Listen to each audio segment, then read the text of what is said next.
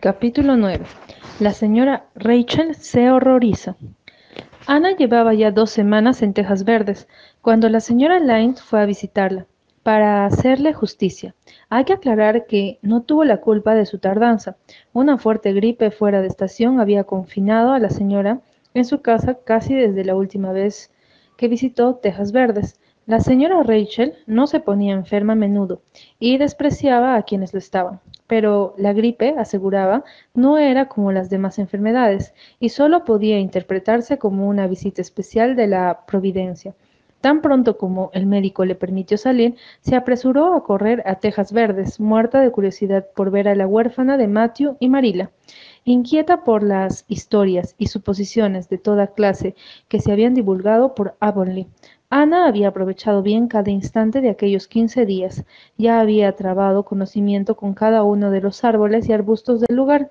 Había descubierto un sendero que comenzaba más allá del manzanar y subía a través del bosque, y lo había explorado hasta su extremo más lejano, viendo el arroyo y el puente los montes de pinos y arcos de cerezos silvestres, rincones tupidos de helechos y senderos bordeados de arces y fresnos. Se había hecho amiga del manantial de la hondonada, aquel maravilloso manantial profundo, claro y frío como el hielo, adornado con calizas rojas y enmarcado por helechos acuáticos, y más allá había un puente de troncos sobre el arroyo. Aquel puente conducía los danzarines pies de Ana hacia una colina boscosa donde reinaba un eterno crepúsculo bajo los erguidos pinos y abetos.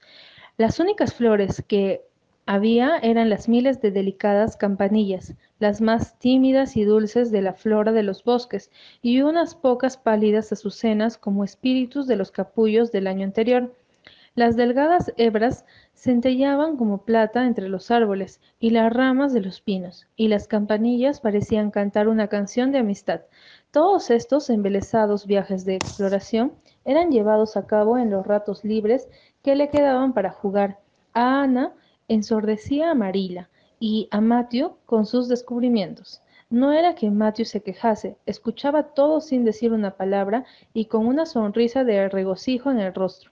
Marila permitía la charla, hasta que se daba cuenta de que ella misma se estaba interesando demasiado, y entonces interrumpía a Ana bruscamente con la orden de que cerrara la boca.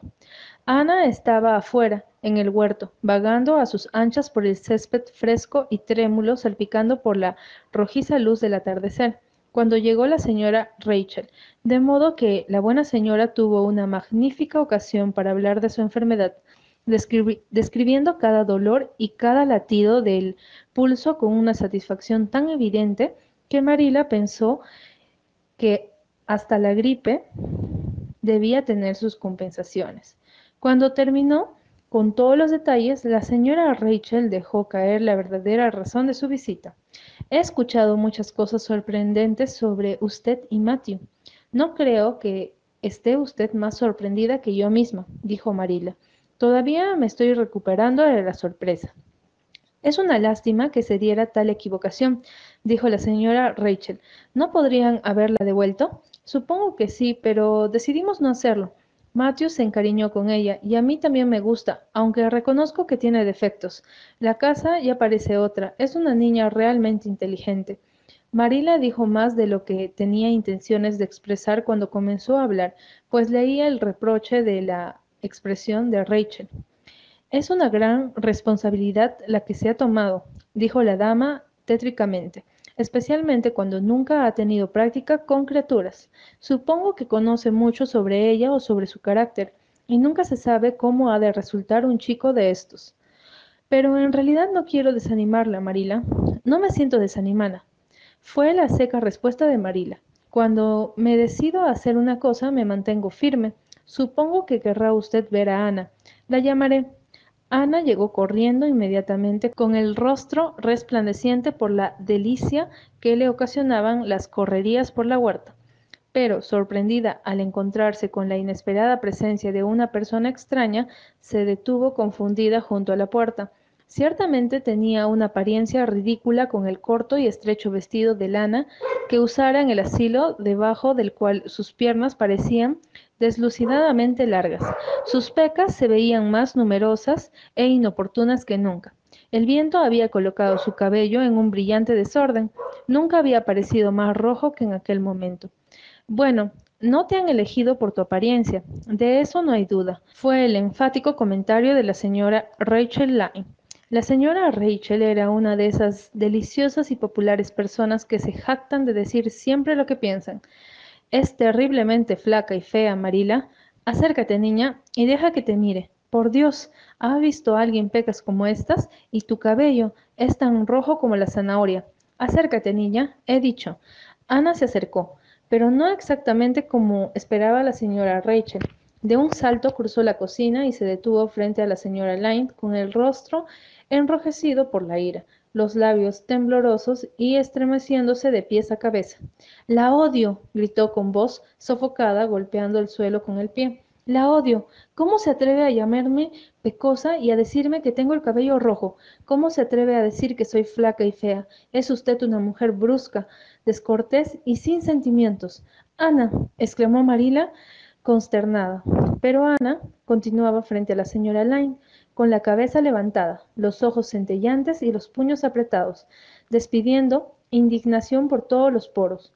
¿Cómo se atreve a decir de mí tales cosas? repitió vehementemente. ¿Le gustaría que hablaran así de usted? ¿Le gustaría que dijeran que es gorda y desmañada y que probablemente no tiene una pizca de imaginación? No me importa si lastimo sus sentimientos al hablar así.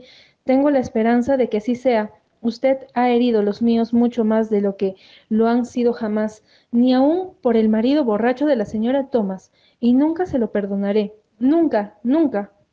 ¿Dónde se ha visto un carácter como este? exclamó la horrorizada señora Rachel. Ana, ve a tu cuarto y quédate allí hasta que yo suba, dijo Marila, recobrando el habla con dificultad. Ana, rompiendo a llorar, se lanzó contra la pared del vestíbulo, dio un portazo que hasta temblaron los adornos del porche. Desapareció a través del vestíbulo y subió las escaleras como un torbellino. Un nuevo portazo que llegó desde arriba informó que la puerta de la buhardilla había sido cerrada con igual vehemencia. Bueno, no envidio la tarea de criar eso, Marila, dijo la señora Rachel con atroz solemnidad.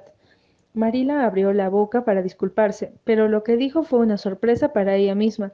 En ese momento y aún después, no debió haberla criticado por su apariencia, Rachel.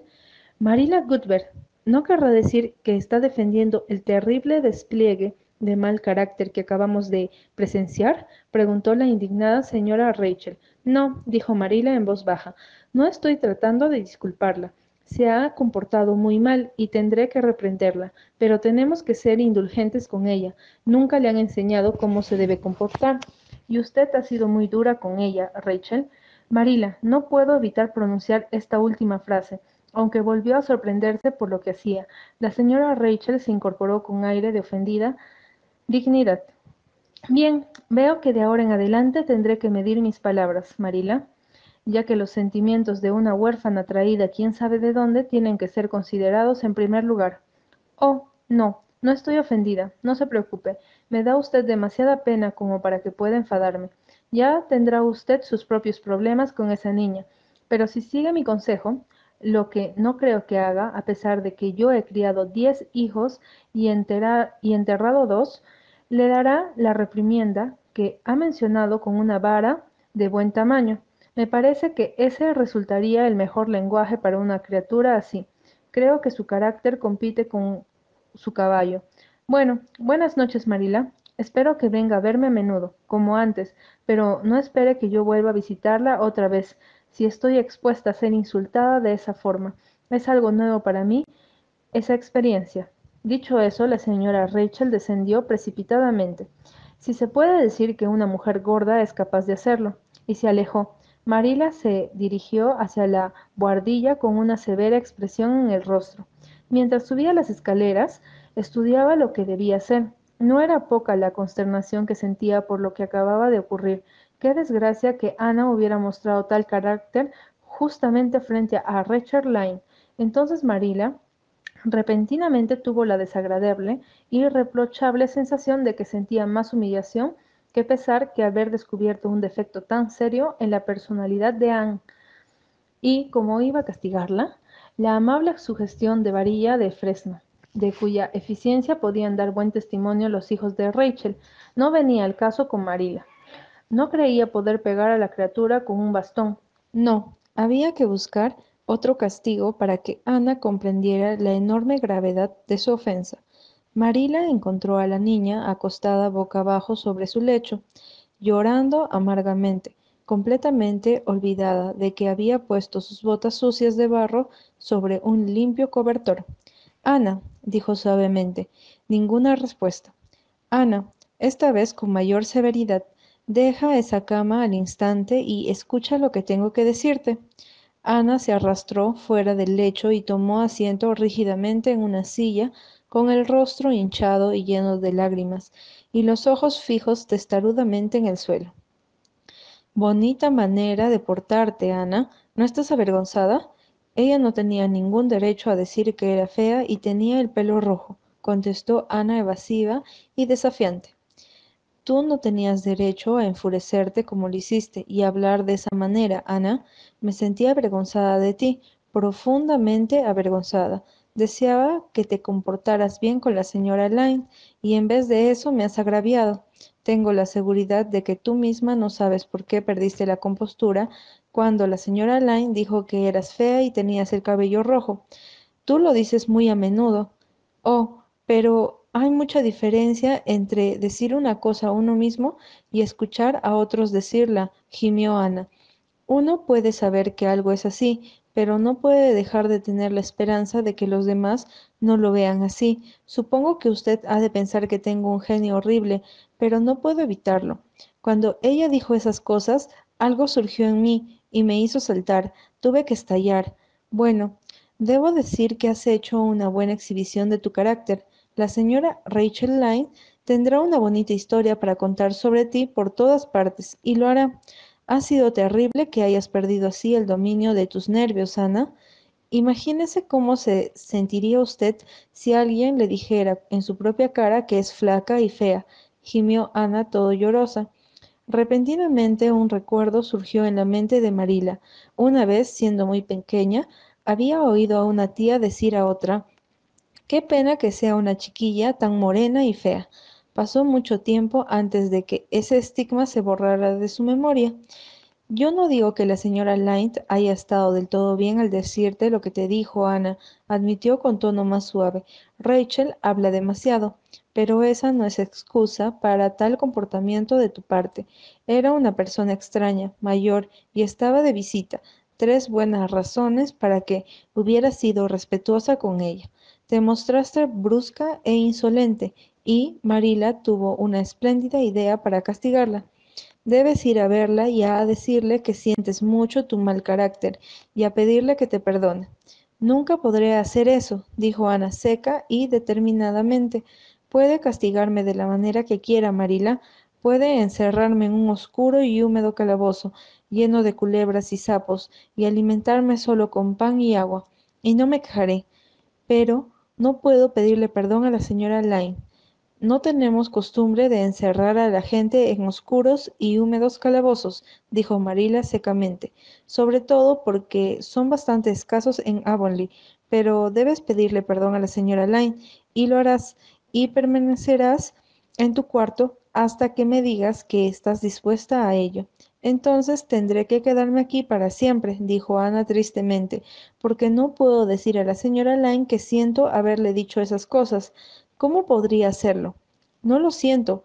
Siento haberla molestado, Marila, pero estoy contenta de haberle dicho a ella todo lo que le dije.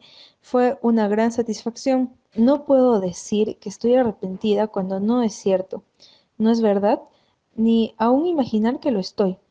Quizá tu imaginación funcione mejor por la mañana, dijo Marila, disponiéndose a salir. Tendrás toda la noche para considerar, para considerar tu conducta y formarte una idea mejor. Tú dijiste que tratarías de ser buena niña si te dejábamos en tejas verdes, pero debo decirte que esta noche no me lo ha parecido. Dejando este dardo clavado en el tormentoso pecho de Ana, Marila descendió a la cocina, confusa la mente y apenado el corazón. Estaba tan enfadada con Ana como consigo misma. Porque cada vez que recordaba la sorpresa que reflejaba el rostro de Rachel, su boca se chispaba divertida y sentía unos enormes y reprochables deseos de reír.